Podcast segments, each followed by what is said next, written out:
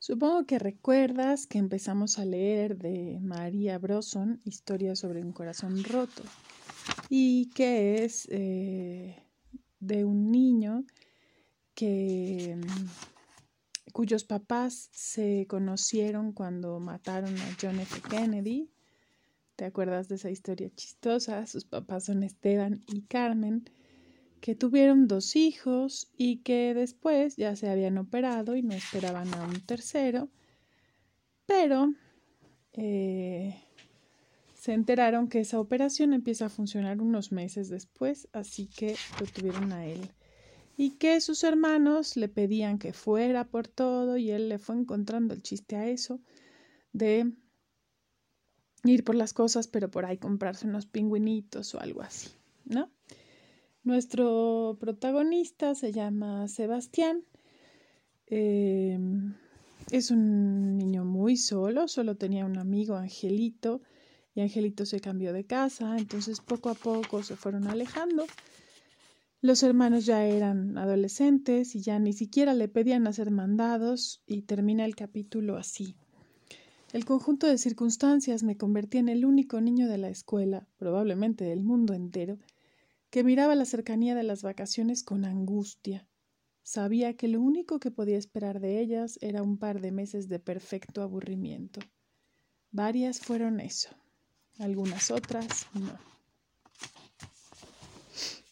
Y vamos con el capítulo 2. Sí, acepto que mi papá me dijo lo del violín. Eso fue aproximadamente a la mitad de mi vida, es decir, cuando yo tenía siete años.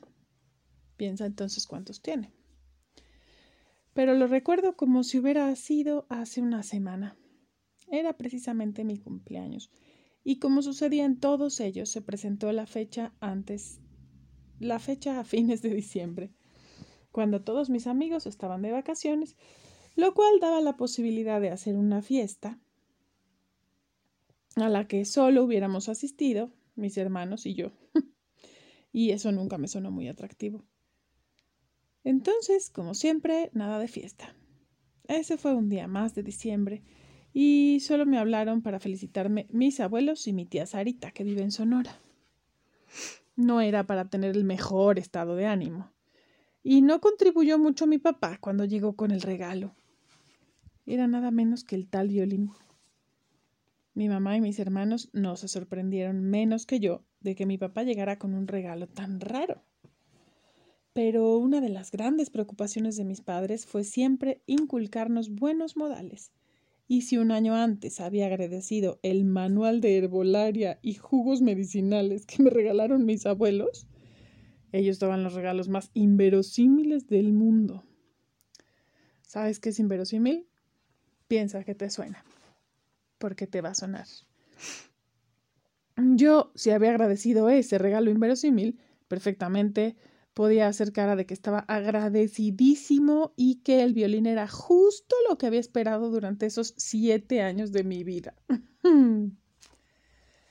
lo que no agradecí por completo fue el motivo por el cual mi papá me estaba regalando el violín. Cuando seas un gran violinista, tendrás filas de mujeres rendidas por ti.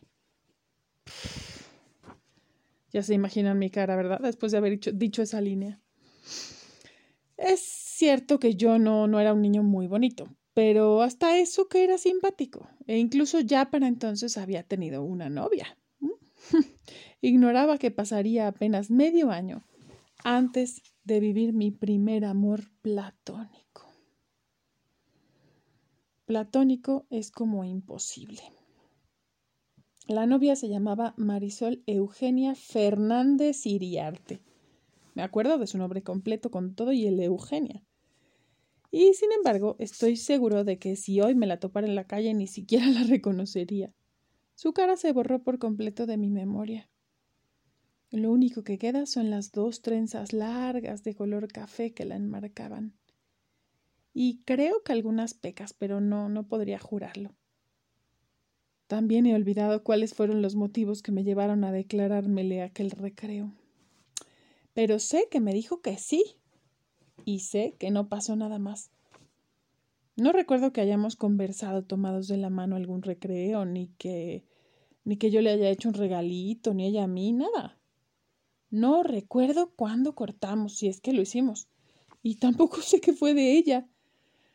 Es decir, que el de Marisol Eugenia Fernández Iriarte, como recuerdo de mi primer romance, no resulta muy dramático que digamos.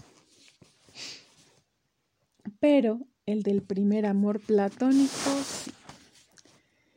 El de Carolina. Fue seis meses después de que mi padre me regalara aquel violín. Sucedió precisamente durante una de esas eternas y soporíferas vacaciones de las que hablaba. Carolina vivía en el 402 y era aeromosa. Era lo más cercano a mi concepto de mujer sexy, porque siempre la veía con su mini uniforme de Aeroméxico, los labios rojos y el cabello largo y medio rizado. Solía encontrármela en el elevador o en los pasillos del edificio por los que yo deambulaba cuando no tenía nada mejor que hacer. Nuestra interrelación no pasaba de un saludo cortés y quizás alguna pregunta sobre el clima.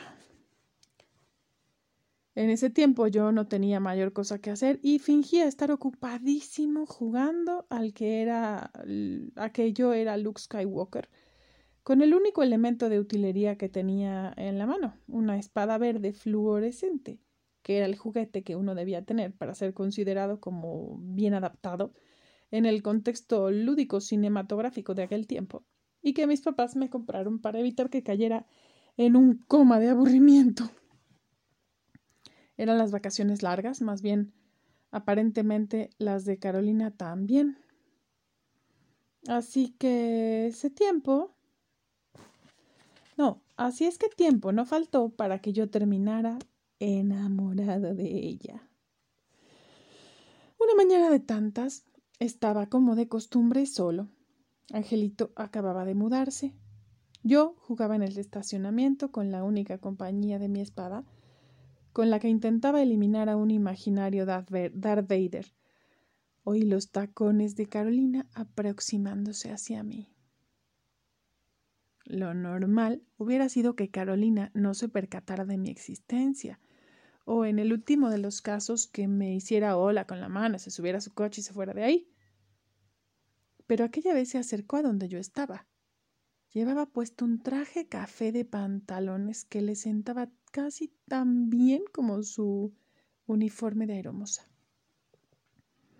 Me dio pena que se diera cuenta de mi juego, así es que interrumpí mis belicosos diálogos, escondí la espada atrás de mí, cosa inútil porque veinte centímetros del arma sobresalían de mi cabeza, ¿verdad? Y me le quedé viendo. Hola, dijo ella. Yo traté de decir hola también, pero no, no me salió el asunto verbal y lo hice con la mano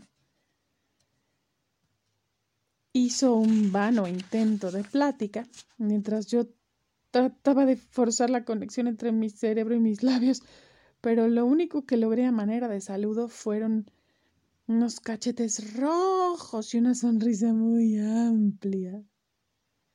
Carolina me sonrió también, escarbó en su bolsa y sacó un objeto que de momento no reconocí.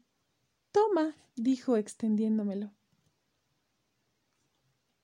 En ese entonces no existían los anuncios de televisión donde le recomiendan a uno que se cuide a sí mismo y no acepte regalos de extraños, de manera que tomé el objeto. No podía creerlo. Era nada menos que un reloj de la Guerra de las Galaxias. El mismo que yo tenía varias semanas rogando a mi mamá que me comprara en el tianguis. Estaba tan emocionado que se me olvidó la cortesía elemental y no le dije ni gracias. ¿Te gusta? Sí, me encanta. Respondí con la esperanza de que su siguiente frase no fuera Qué bueno, es para un sobrino mío que tiene tu misma edad. Pero no. El reloj no era para un sobrino, era para mí. Nunca supe por qué me lo regaló. A tantos niños del del a tantos años del evento podría suponer que se lo regalaron a ella o se lo encontró o en efecto se lo compró a un sobrino que finalmente no la invitó a su fiesta de cumpleaños. Pero entonces no solo creí, sino estaba seguro de que Carolina tenía un interés romántico conmigo. es claro suponer qué fue lo que me pasé haciendo los siguientes días, intentando sacarle al menos un sonido decente al violín que mi papá me había regalado. Aunque sabía que esas vacaciones no eran mucho tiempo como para convertirme en un gran violinista y hacer que Carolina encabezara esa larga lista de mujeres que caerían rendidas por mí, no tenía un cúmulo de opciones. Tampoco eran muchas las cosas que podía hacer para demostrarle a Carolina mi agradecimiento por el regalo, pero sí podía tirar su basura un día sí y otro no.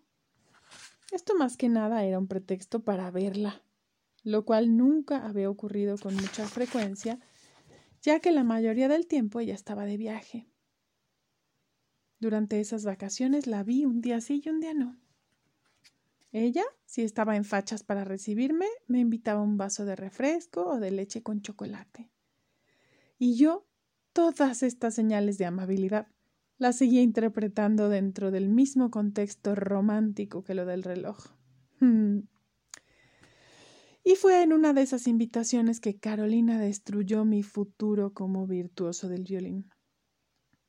Habiéndole dado apenas un trago a mi chocomilk, escuché la devastadora frase Oye, ¿y tú que andas mucho por ahí? ¿No sabes qué son esos rechinidos tan raros que suenan por todo el edificio en las tardes? Mm. Naturalmente dije que no, que no tenía la menor idea mientras casi podía ver cómo mi ego quedaba embarrado en el piso de su cocina. Sin embargo, una vez superado el asunto del ego, me sentí muy aliviado, pues esas sesiones de violín se estaban convirtiendo en un infierno para mí y obviamente para todos los habitantes del edificio que tenían oídos. Yo pensaba todo el tiempo en Carolina y el simple hecho de hacerlo le quitó lo aburrido a esas vacaciones. Empecé a relegar a Darth Vader de mis juegos imaginarios y a poner en su lugar a la princesa Lea, cuyo papel, por supuesto, hacía Carolina, que, a decir verdad, era bastante más guapa que la actriz que representaba a Lea en la película. Una mañana muy soleada me ofrecí a lavar su coche. Ella dijo que bueno. No me quedó nada bien porque yo jamás en mi vida había lavado un coche. Pero cuando le toqué para decirle que había terminado, bajó. Y a pesar de que su mirada me dijo claramente que el resultado le parecía desastroso, insistió en pagar por mi servicio. No, le dije que no y que no y que no. Y al final convinimos en que podía pagarme invitándome a comer una hamburguesa. Una comida. Pensé que era la oportunidad perfecta para hablarle a Carolina de mis sentimientos y aunque el restaurante no se prestaba para nada a encender velas o a tomar vino, yo no consideraba entonces esas sutilezas. Tampoco consideraba que yo tenía siete años y Carolina entonces debe haber tenido al menos treinta. Ni tampoco que nuestra relación, a excepción del regalo, había sido puramente de carácter comercial. En ese entonces no nos habían invadido las hamburgueserías transnacionales, así que fuimos al Burger Boy. Carolina me preguntó qué iba a querer y yo, que en cualquier otra circunstancia hubiera pedido el paquete que tenía máscara de dinosaurios, pedí una doble con queso y sin máscara. Mientras ella hacía la cola para pedir, yo tomé una mesa. Nunca me habían sudado las manos así, de esa manera. Que se tarde, que se tarde, pedía yo. Pero aquello era comida rápida y no tuve ni ocho minutos para acabar de definir mi plan. Finalmente, Carolina regresó con la charola de comida, se sentó, me puso mi respectiva hamburguesa enfrente y empecé, empezó a comerse la suya. Ya sabía que era materialmente imposible que yo pudiera pasar un bocado de hamburguesa o de lo que fuera. Así es que la mía permaneció intacta por un rato. Si no te la comes, no hay postre. Ay, qué horror. Yo pensando en cómo iba a declararme y aquella saliéndome con una frase de las que usaba mi mamá. Su tonito maternal, sin embargo, no me amilanó. Esperé a que mordiera un bocado grande para tener al menos el tiempo suficiente de masticación para que Carolina oyera mis intenciones sin interrumpirme. ¿Cómo crees que le haya ido?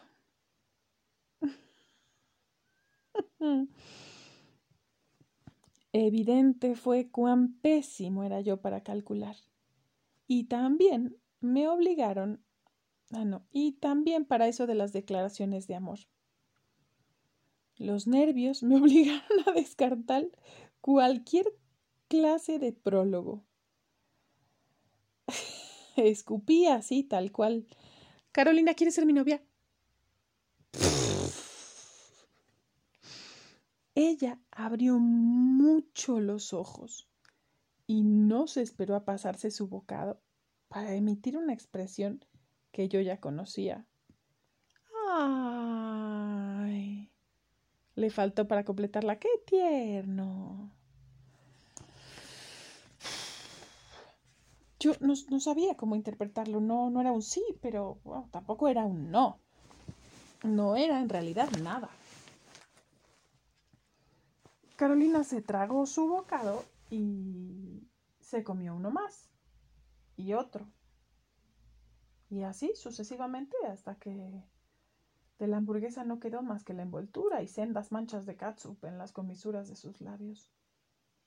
Mm, entonces, pues decidí ir un poco más allá de lo verbal. Estiré mi brazo y tomé su mano con la mía. No sirvió esto para sacarle el sí. Tampoco el no. Lo único que ocurrió fue que a Carolina se le llenaron los ojos de lágrimas. Me dedicó una sonrisa que tampoco supe cómo interpretar y se levantó del asiento. De la mano y en silencio caminamos de vuelta al edificio. Con la mano que le quedaba libre, Carolina se limpiaba las lágrimas que no dejaban de salir. Yo con la mía cargaba mi hamburguesa envuelta para llevar y me sentía terriblemente culpable. En realidad no tenía la menor idea de por qué Carolina se había puesto a llorar y en ese momento pensé que hubiera preferido, sin pensarlo mucho, que la respuesta hubiera sido una cinematográfica bofetada y no esos, no menos cinematográficos, litros de llanto silencioso.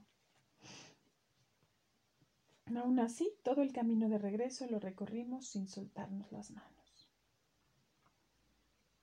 ¿Qué crees que le pase a Carolina? ¿Por qué crees que aparentemente esa declaración la haya hecho llorar?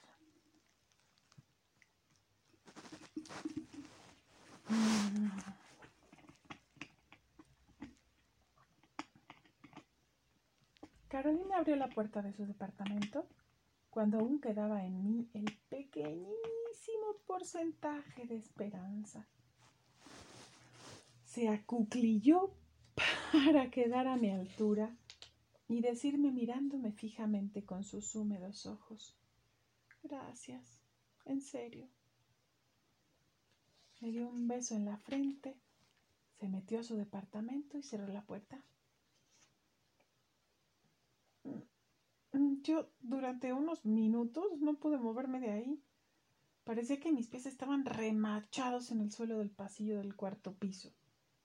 Todas mis neuronas intentaban organizarse para concluir simplemente que no había entendido ni jota de nada y solo atinaba a recordar aquello que siempre escuchaba decir a hombres mayores, entre ellos mi hermano y mi papá, que las mujeres son incomprensibles. ¿Por qué una declaración de amor podría haber hecho llorar de esa manera a una persona? Si eso me pasara ahora, estoy seguro de que no me quedaría más claro que entonces. Por algunos días no me animé a regresar al departamento de Carolina para tirar basura. Es más, evitaba a toda costa encontrármela. Y en mi casa se preguntaban por qué me la pasaba todo el tiempo encerrado después de haber pasado unas vacaciones tan callejeras. Es que en realidad no tenía idea de cuál era el paso a seguir hasta que resolví actuar. Sin desechar por completo la timidez que me invadía, escribiéndole una carta. Me encantaría saber qué tanto le puse, pero no, no tuve la precaución de guardar una copia. Sin embargo, tengo la que ella me contestó, carta que honestamente dudaba yo que fuera a existir. No la deslizó por debajo de la puerta de mi departamento como yo hice con la suya. Supongo que para evitar la desafortunada posibilidad de que alguien más se la encontrara. La carta estaba escrita en un papel amarillo, metido en un sobre del mismo color que tenía mi nombre y que yo encontré puesto en el parabrisas de su coche, atorado con una de las plumas de limpia parabrisas. Esas letras, que decían que ella era muy grande para mí, pero que estaba muy agradecida por mis palabras, que hacía mucho tiempo que no tenía un amigo como yo y que esperaba que pudiéramos seguir siéndolo, ya casi se han borrado del papel amarillo. Pero no en el sentimiento que me llenó cuando las leí. Vaya, no podía ser mi novia, pero estaba agradecida conmigo por habérselo pedido. Y además quería que siguiéramos siendo amigos. Mis siete años y medio no solo se conformaron, sino que se regocijaron con ello. Lamentablemente, las vacaciones terminaron y mi relación con Carolina volvió a la cotidianidad, al saludo cortés de siempre, aunque salpicado con algunas frases más, que cómo vas en la escuela, muy bien, gracias, que si el reloj que te di aún funciona bien, sí, perfecto, es un reloj muy bueno. Lo raro fue que no volví a verla en uniforme de hermosa. Poco después me tocó escuchar una conversación en el estacionamiento protagonizada por una vecina cincuentona que vivía sola y la esposa del portero. Nunca dijeron su nombre, pero yo sabía que estaban hablando de Carolina. Desfachatez e inmoralidad son algunas palabras que recuerdo de aquello. Pensé salir en defensa de mi amor imposible y desenvainar mi espada fosforescente para decirles al menos viejas chismosas. Pero no hice nada más que pasar frente a ellas y no dedicarles la mirada más despreciativa que pude. No, sí, dedicarles la mirada. No comprendía cómo podían referirse así a una persona tan buena como Carolina. Pero no faltaba mucho tiempo para que conociera las razones que dieron origen a esa conversación que de todas formas mi corta edad no me permitió comprender. En unos meses la mujer sexy que era Carolina se convirtió en una mujer embarazada. Hasta entonces supe que una mujer podía tener un hijo sin necesidad de tener un marido. Como no estaba al tanto de ciertos convencionalismos sobre los que suelen vivir algunas personas, no entendía por qué la vecina cincuentona y la portera se habían referido hacia Carolina. Lo único que ella me contó del asunto fue que el padre del inquilino de su panza era griego. Y también me aclaró el misterio del drama de las hamburguesas. Resulta que precisamente esa mañana se había enterado de que iba a ser mamá y eso la había puesto muy sensible. Carolina no sabía si volvería a ver al griego o no, pero quería tener ese bebé y estaba dispuesta a enfrentar sola la responsabilidad. Todo esto la colocó en el Olimpo de mis apreciaciones. El corazón me seguía latiendo a velocidad supersónica cada vez que la veía. Soñar con ella se había convertido en una costumbre. En resumen, seguía igual o más enamorado de ella. Pero jamás volví a decírselo y ella a fin de cuentas me abandonó. Faltando un par de meses para que naciera su bebé, regresó a vivir con sus papás. Me dijo que se iba porque necesitaba la ayuda de su mamá mientras se ubicaba en el asunto de la maternidad. Pero yo creo que se fue porque en el edificio había muchas personas que no comprendían su circunstancia. Carolina se fue sin dejarme ningún dato para localizarla. A mí tampoco se me ocurrió pedírselo, y más tarde, cuando supe cuánto la extrañaba, lamenté no haberlo hecho. Poco a poco y casi sin sentirlo, fui desapareciéndola de mis pensamientos y de mis sueños. Darth Vader regresó a desplazar a la princesa Lea y cuando me di cuenta resultó que mi corazoncito estaba en orden de nuevo.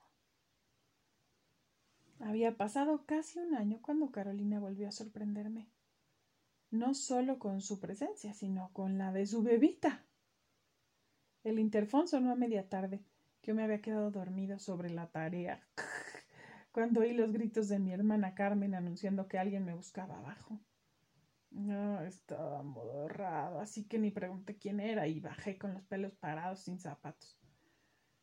Casi pensé que seguía dormido sobre el cuaderno y que Carolina era parte de mi sueño cuando la vi ahí parada, con una sonrisa inmensa, cargando una niñita que era casi tan bonita como ella, pero que en lugar de minifalda usaba mameluco. Pensé que Carolina había ido al edificio por alguna razón y de pasada se le había ocurrido tocar para saludarme. Pero no. Ella estaba ahí para verme y presentarme a su hija. Saber esto me hizo sentir una especie de orgullo. Me dejó cargar a la niña mientras me platicaba cuán feliz estaba de ser mamá. Aquella vez ya no descubrí ni rastro del enamoramiento que sentí alguna vez por Carolina sin dejarme ella sus datos de localización y yo sin pedírselos, nos despedimos una vez más, sin saber, aunque tal vez sospechándolo, que sería la última.